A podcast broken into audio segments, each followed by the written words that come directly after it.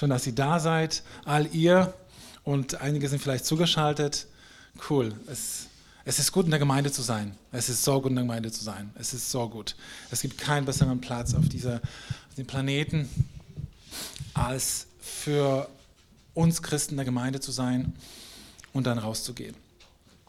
Ähm, ich habe eine Passage mitgebracht, eine, eine, eine, eine eine Geschichte aus der Apostelgeschichte, die mich äh, über den Jahreswechsel, über die letzten Wochen richtig beschäftigt hat. Und äh, wir werden uns mit dieser Begebenheit, mit diesem Ereignis beschäftigen, aber auch was, was diese Geschichte mit uns zu tun hat, und zwar heute. Heute. Wir lesen in der Apostelgeschichte äh, diese, diese Story in der Apostelgeschichte 3, 1 bis 11. Petrus und Johannes gingen um diese Stunde des Gebetes, die neunte, zusammen hinauf in den Tempel. Und ein Mann, der von seiner Mutterleibe an lahm war, wurde herbeigetragen.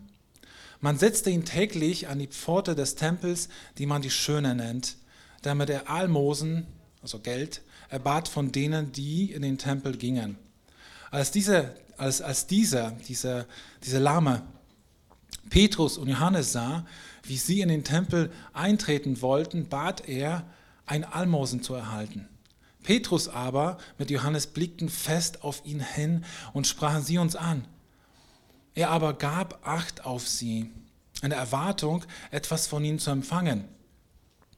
Petrus aber sprach, Silber und Gold besitze ich nicht. Was ich aber habe, das gebe ich dir. Im Namen Jesu Christi des Nazareas, geh umher. Er ergriff ihn bei der rechten Hand und richtete ihn auf. Sofort aber wurde, wurden seine Füße und seine Knöchel stark. Er sprang auf, konnte stehen und ging umher. Und er trat mit ihnen in den, in den Tempel, ging umher, sprang und lobte Gott. Und das ganze Volk sah ihn umhergehen und Gott loben. Und sie erkannten ihn, dass er der war, der um das Almosen an der schönen Pforte des Tempels gesessen hatte. Und sie, das Volk, sie wurden mit Verwunderung und Erstaunen erfüllt über das, was sich mit ihm ereignet hat. Während er aber den Petrus und Johannes festhielt, lief das ganze Volk voller Erstaunen zu ihm zusammen in der Säulenhalle, die Salomos-Halle genannt wird. Ist das nicht eine coole Geschichte? Also für mich ist es ein richtig, ein richtiges, extravagantes Wunder. Ein richtig krasses Wunder, was dort passiert ist. Und wir leben gerade in der Zeit, also wenn wir diese Geschichte, diese Geschichte betrachten, als Jesus schon zu seinem Vater gegangen ist und er den Heiligen Geist gesandt hat und er hat eine Message seine, seinen Jüngern hinterlassen und uns auch. Und dieser Stelle möchte ich auch jetzt weiterlesen. In Johannes 14, 12. Wahrlich, wahrlich sage euch, wer an mich glaubt, also wer an mich glaubt, er spricht die Jünger exakt nicht an, sondern uns alle, alle Christen, die nach Jesus geboren wurden oder werden Christen geboren, Menschen, die an Jesus glauben und alle, die hier leben werden. Wer an mich glaubt, der wird auch die Werke tun, die ich tue und wird größere als diese tun, weil ich zum Vater gehe. Also, Jesus sprach das im Johannesevangelium zu seinen Jüngern. Und was dann geschah, war genau das. Die Jünger wurden ausgestattet mit dem Heiligen Geist, mit der Kraft des Heiligen Geistes. Genau wie du und ich. Und es geschahen ganz viele Wunder. Die Bibel spricht darüber, in Apostelgeschichte können wir nachlesen, dass die Menschen sogar daran geglaubt hatten, wenn alleine der Schatten von Petrus an sie heranstreift, dass sie geheilt werden. Nun, wir sind äh, erwachsene Leute, gläubige Leute, wir wissen, dass nicht der Schatten heilt. Aber die Menschen waren so verzweifelt, Sie wussten, ah, das sind die Männer, die mit Jesus unterwegs waren, dass alleine, wenn ich das habe, das, da glaube ich, dass ich geheilt werde. Oder es ging weiter. Was ist mit den Schweißtüchern von Petrus? Es kamen Menschen, die sich den Schweiß von Petrus Stirn irgendwie weggemacht haben oder die Namen, die Jesus dann weggeworfen hatte. Und alleine, alleine mit diesen Schweißtüchern wurden Menschen geheilt und befreit. Nun, mein Schweiß heilt nicht. Ich weiß nicht, wie es bei dir ist. da ging es nicht um Schweiß, es ging wirklich um den Glauben. Das ist genauso wie bei der blutflüssigen Frau, die geglaubt hatte, wenn ich alleine, alleine, alleine den, den, das Gewand von Jesus anfasse, ein Stückchen, werde ich geheilt. So, es geschahen exorbitante Wunder, weil die Menschen so verzweifelt waren, weil sie so viel Glauben hatten und weil diese, diese, diese, diese Aktionen da waren, die Erwartung da war. Es war eine neue Dimension, die aufgebrochen ist. Und die sollte nie enden. Ich habe mir diese Geschichte angeschaut, für mich persönlich. Das ging Tag ein, Tag aus. Diese Predigt ist sehr ehrlich, also nicht jeder Predigt ehrlich ist. Aber ich habe diese, diese Story mitgenommen mit in mein Leben und äh, verbrachte Zeit mit Jesus und habe das bewegt. Und ich bin diese Geschichte für mich durchgegangen. Ich dachte, ich, ich gehe durch, ich gehe in, den, in, diese, in diesen Tempel hinein, ich bin vor Ort, ich gehe da und ich sehe diesen Menschen, den, der, der bettelt. Und ich vergesse das Ende der Geschichte, dieser Geschichte, sondern ich bin, ich gehe einfach durch. Ich dachte, ich mache es intuitiv. Ich mache es so intuitiv. Ich mache es so, wenn es zum Beispiel, wenn es dir gesagt wird, du hast die 40 Fragen, du bekommst irgendwie 40 Fragen und du sollst sie einfach ganz einfach beantworten, ohne drüber nachzudenken, ohne irgendwie großartig irgendwas zu wissen. Einfach, du beantwortest bitte die 40 Fragen oder 100 beim Ehe-Seminar oder sowas, ja. Einfach ohne nachzudenken. So, so, so bin ich diese Geschichte durchgegangen, intuitiv. Und ich bin, und ich dachte, ich, ich habe diesen Blind gesehen in, mein, in meinem Herzen und ich bin daran und ich dachte, ich habe Gold und Silber. Ich habe Gold und Silber. Ich habe das, ich habe Geld. Ich kann ihm das übergeben. Er erwartet das doch. Und in meine Story übergebe ich an diesen, an diesen, an diesen armen Menschen Gold und Silber. Ich gebe ihm das. Und, und ich dachte darüber nach ich habe die Geschichten dann ein bisschen verglichen. Und ich dachte, was ist denn passiert? Habe ich was Falsches gemacht? Nein, an sich nicht. Der, dieser Mensch, der hat Geld erwartet. Er, hat sich, er wurde extra dahingesetzt. Er wurde extra dahin platziert, damit er Geld bekommt. Damit er Geld um Geld bittet. Ich habe nichts Falsches gemacht. Ich habe mein Geld, ich habe jemand was geschenkt. Ist doch gut, Jesus. Und dennoch hat dieses, was ich gemacht habe, mit, im Vergleich mit dem, was Petrus und Johannes gemacht haben, einen riesen Unterschied. Die Auswirkung, die mittel, die kurzfristige, mittel- und langfristige Auswirkung ist vollkommen anders. Ich habe ihm einfach nur das gegeben, was er erwartet hat. Und Johannes und Petrus, die sind darüber hinaus, sind viel weiter gegangen als, als das, was er wollte, das, was er erwartet hat. Und, und ich ging damit zu Jesus und ich meinte so, Jesus, bist du enttäuscht darüber, was ich so, wie ich ihn behandelt hätte? Bist du enttäuscht, dass ich nur das Geld gegeben habe? Da ist ein riesen Unterschied zwischen den Benefits, was da, was da wirklich passiert ist, was er bekommen hatte. Und ich meinte, weißt du was, Micha, das ist momentan dein Herz. Das ist das, was du gerade so geben würdest. Aber aber wenn du die richtigen Fragen stellst, wenn du nach dieser Kraft suchst, dann bin ich mehr als zufrieden mit dir.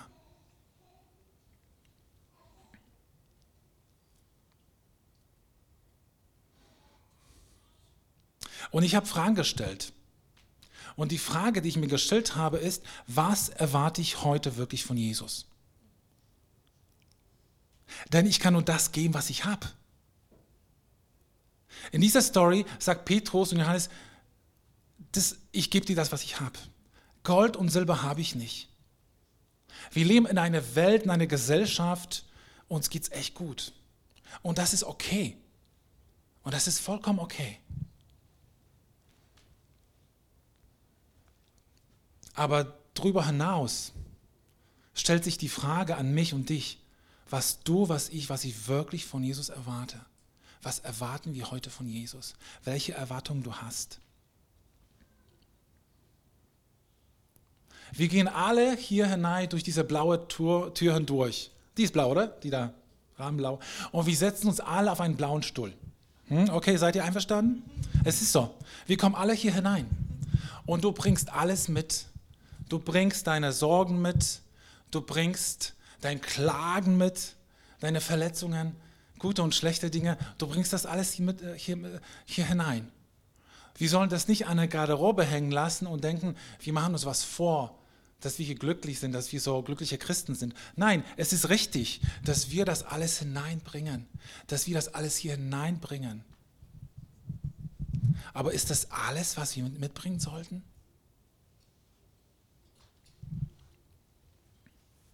Was erwartest du heute? Vielleicht erwartest du was vom Pastor oder vielleicht erwartest du was von, vom Lobpreis, irgendein besonderes Lied.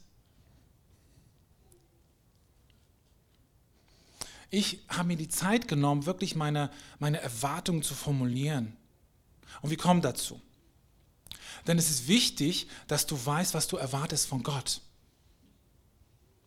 Es, war, es waren einige Begebenheiten, auch in der, im, ähm, in, der, in, in Evangelien, dass Jesus zum Menschen kommt, der war ein Blinder, und, er, und der Blinde kommt zu Jesus. Er ruft, er heißt Bartimäus, Bartimäus. Er sitzt am Wegesrand und er ruft nach Jesus.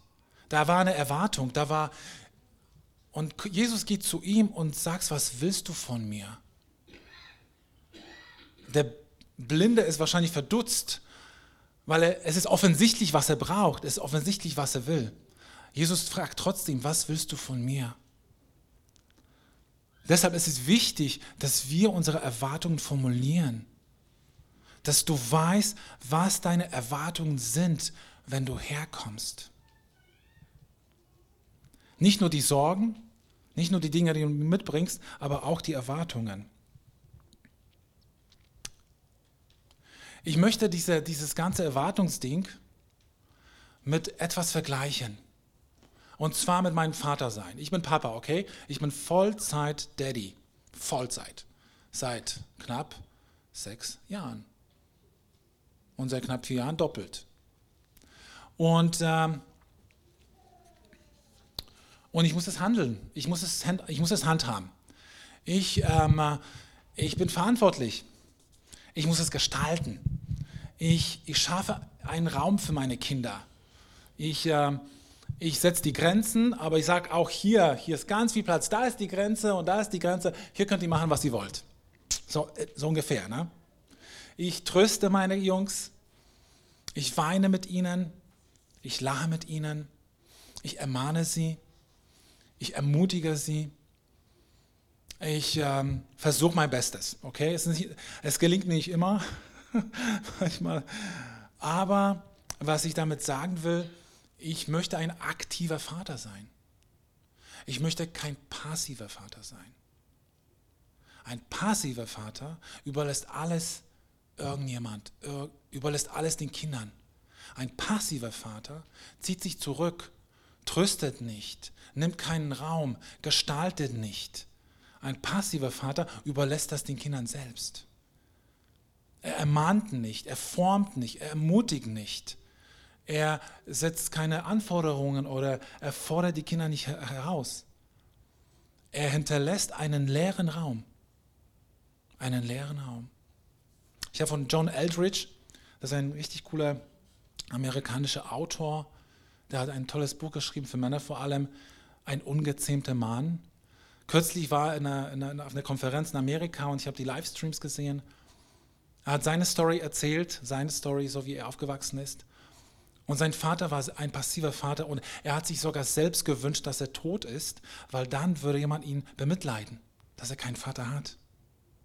Er, wurde, er ist so heruntergekommen, dass er mehrfach, äh, mehrfach von der Polizei verhaftet worden ist und dann hat sein Vater ihn abgeholt und hat kein Wort gesagt. Und hat sich so gewünscht, dass sein Vater ihn wachrüttelt und sagt, was machst du, Junge? Er hat kein Wort gesagt. Und das hat Wunden und Schmerzen in seinem Herzen hinterlassen. Ein leerer Raum. Und jetzt bin ich ziemlich da tief reingegangen. Jetzt muss ich die Kurve kriegen zu unserer Story, okay? Ich weiß. Also war mir wichtig zu sagen. Jetzt muss ich die Kurve kriegen. Und, und was ist mit unseren Erwartungen jetzt? Wenn wir nichts erwarten von Gott, hinterlassen wir einen leeren Raum. Wir, wir, wir treten nicht aktiv mit ein. Wir, wir, wir schaffen nichts in uns. Wir, wir kommen mit leeren Händen zu Gott und sagen, na gut, okay, mal gucken, was passiert. Wir hinterlassen ein Vakuum.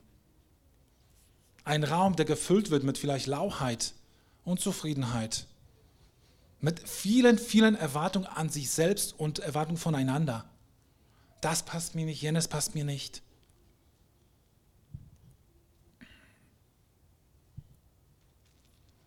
Hebräer 11.1 sagt uns was über Glauben. Und Glauben und Erwartungen hängen miteinander zusammen. Glauben und Erwartungen. Der Glaube ist eine Wirklichkeit dessen, was man hofft. Okay, bis hierhin. Der Glaube ist eine Wirklichkeit dessen, was man hofft. Das ist sehr exorbitant erklärt. Ich mag das. Ich, ich, ich begreife nicht alles, was ich lese, aber ich kann mir das vorstellen. So. Die, Wirk, die Hoffnung schafft eine Wirklichkeit, die du mit, mitträgst in deinem Herzen. Es ist eine Wirklichkeit, die du mitbringst. Es ist eine Wirklichkeit, die Gott sieht. Es ist etwas, was Gott anzieht, wenn du Erwartung hast. Es ist etwas, wo die Bibel sagt, den Himmelswelten wird Gewalt angetan. Es wird angeklopft. Du suchst, wir, weil wir suchen sollen. Du klopfst an, weil wir anklopfen sollen. Du bist hartnäckig, wie die, wie die arme Witwe vor seinem Richter. Und du bleibst dran. Du bist aktiv. Du bist aktiv. Du bist aktiv.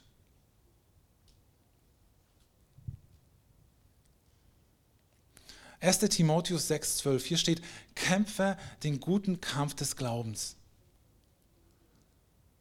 Ich mag nicht kämpfen. Manchmal bin ich müde vor Kämpfen. Aber hier steht, es ist ein guter Kampf des Glaubens. Es ist ein guter Kampf. Und diesen Kampf sind wir alle ausgesetzt. Du bestimmst, wie stark dein Glaube ist. Es ist nicht, es ist nicht unser Pastor und es ist nicht das Putzteam. Es bist du selbst.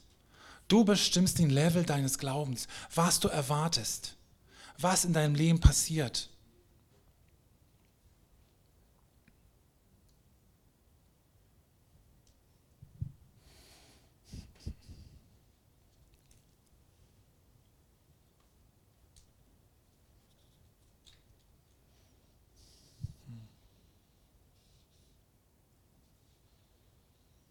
Ich möchte euch eine Frage stellen.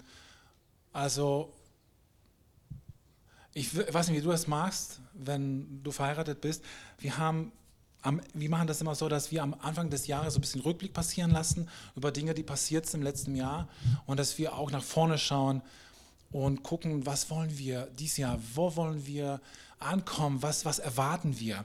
Und wir haben eine coole Vorlage gefunden, mit einigen Fragen, die äh, wir uns selbst gestellt haben. Und eine Frage möchte ich an euch weitergeben. Und zwar hier ist die Frage, wenn für Gott alles möglich ist, was willst du dann sehen?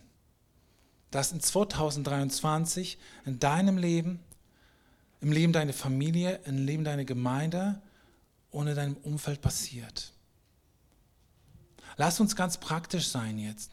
Lass uns jetzt nicht mal so nur denken, ah, ich erwarte Gottes Herrlichkeit. Ah, was ist Gottes Herrlichkeit? Keine Ahnung. Lass uns praktisch sein. So, was erwartest du? Was möchtest du? Formuliere deine Erwartungen. Schreib dir den Satz nieder. Wenn für Gott alles möglich ist, was willst du dann sehen, dass in 2023 in deinem Leben im Leben deiner Familie, deiner Gemeinde, in deinem Umfeld passieren soll. Und versuch mal die Erwartung zu formulieren.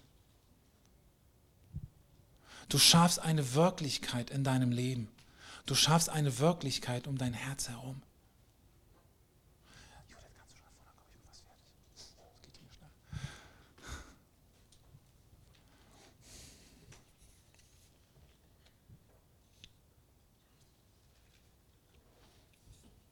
Weißt du, wir, sind dafür hier,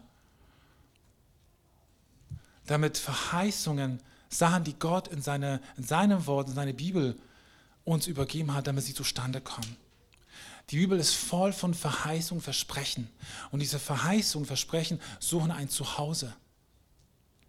Und das Zuhause ist in deinem Herzen. Jesus möchte, dass wir eine Gemeinde sind, die aktiv ist, die erwartet. Dass wir Menschen sind, was, dass wir wissen, was wir wollen. Er möchte, dass wir nicht in dieses Jahr einfach so hineinrutschen und mal schauen, was passiert, sondern was ist das Ding, was du wirklich möchtest, was du erwartest, was du Gott übergibst, in Übereinstimmung mit seinem Wort, rein und sauber. Das, was du wirklich auf deinem Herzen hast, du sagst, Gott, das wünsche ich mir, das erwarte ich von dir. Und vielleicht ist es einfach, dass du, dass du möchtest, dass du seine Gnade wirklich ganz neu erleben möchtest. Ich habe das Jesus gesagt, weißt du, weißt du, was ist, was ich erwarte? Ich möchte einfach deine Gnade ganz neu erleben. Dass du mir vergibst. Und ich komme zu ihm und ich bitte um Vergebung, aber ich will das ganz neu, wie am ersten Tag, wie am zweiten Tag, als ich bei dir war. Ich möchte deine Gnade neu erleben. Ich möchte erleben, was es heißt, dein Kind zu sein. Egal wie lange du schon gläubig bist, ob das 20 oder 30 Jahre sind, ich will zurück zur ersten Liebe. Ich will zurück zu dieser ersten Leidenschaft. Dass ich zum Gottesdienst komme und gespannt bin, was passiert. Dass ich erwarte. Dass ich keinen leeren Raum hinterlasse für Lauheit und andere Dinge, sondern dass ich wachgerüttelt werde.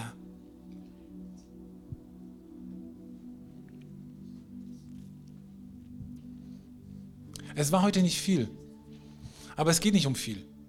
Es geht darum, dass das gesagt werden muss, was gesagt werden muss. Darum geht es. Es geht nie um Quantität. Jesus, wir danken dir, dass du hier bist. Jesus, wir danken dir, dass du unsere Erwartungen wächst, dass da, wo viel Staub da drauf ist, dass du uns wachrüttelst, Gott, dass wir wie Kinder Gottes zu dir kommen, Kinder, die den Vater kennen, Kinder, die erwarten, Jesus, dass wir, wenn wir hinausgehen oder wenn wir einander hier dienen in diesem Haus, wenn wir einander Hände auflegen, weil wir krank sind, dass wir sagen, hey, hey, ich gebe dir das, was ich habe ich gebe dir das, was ich habe. Wenn wir hinausgehen in diese Welt, die dich braucht, diese Welt braucht einen König, der so ist wie du, Jesus. Wenn wir hinausgehen auf unsere Arbeitsplätze, da wo wir leben, da wo unsere Nachbarn sind, Jesus, ja, da wollen wir Menschen sein, die wissen, was haben, was wir haben, Jesus. Herr, wir wollen wissen, was wir haben. Und wir wollen das ergreifen. Wir wollen das nicht schlummern lassen, sondern wir wollen Menschen sein, die aktiv sind, die kein Vakuum hinterlassen, sondern Spuren des Glaubens, Spuren der Erwartung, Herr. Was erwarte ich von dir, Jesus? Jesus, was erwarte ich heute von dir? Und ich möchte echt das wirklich als Hausaufgabe für jeden von uns, dass wir das mit nach Hause nehmen und dass du dir wirklich drei Dinge aufschreibst. Dass du alleine oder mit deiner Frau oder mit deinen Kindern einfach guckst, was erwartest du von Gott? Was erwartest du von Jesus angesichts all dieser Geschichten aus dem Wort, das wir gelesen haben, das wir gehört haben? Was erwartest du? Und und bete und sag, Gott, hilf mir den Glauben aufzubauen, dass das passiert. Weil die Befähigung ist da. Der Heilige Geist ist da. Jesus, wir danken dir. Jesus, wir danken dir. Danke, Jesus. Danke, dass du uns unsere Ausrüstung neu übergibst. Da wir vielleicht wirklich schon aufgegeben haben, wo wir den Schild abgelegt haben, wo wir das Schwert abgelegt haben, wo wir den Helm des Glaubens, wo wir das alles abgelegt haben, Gott, dass wir das neu nehmen, dass wir innerlich aufstehen, Gott.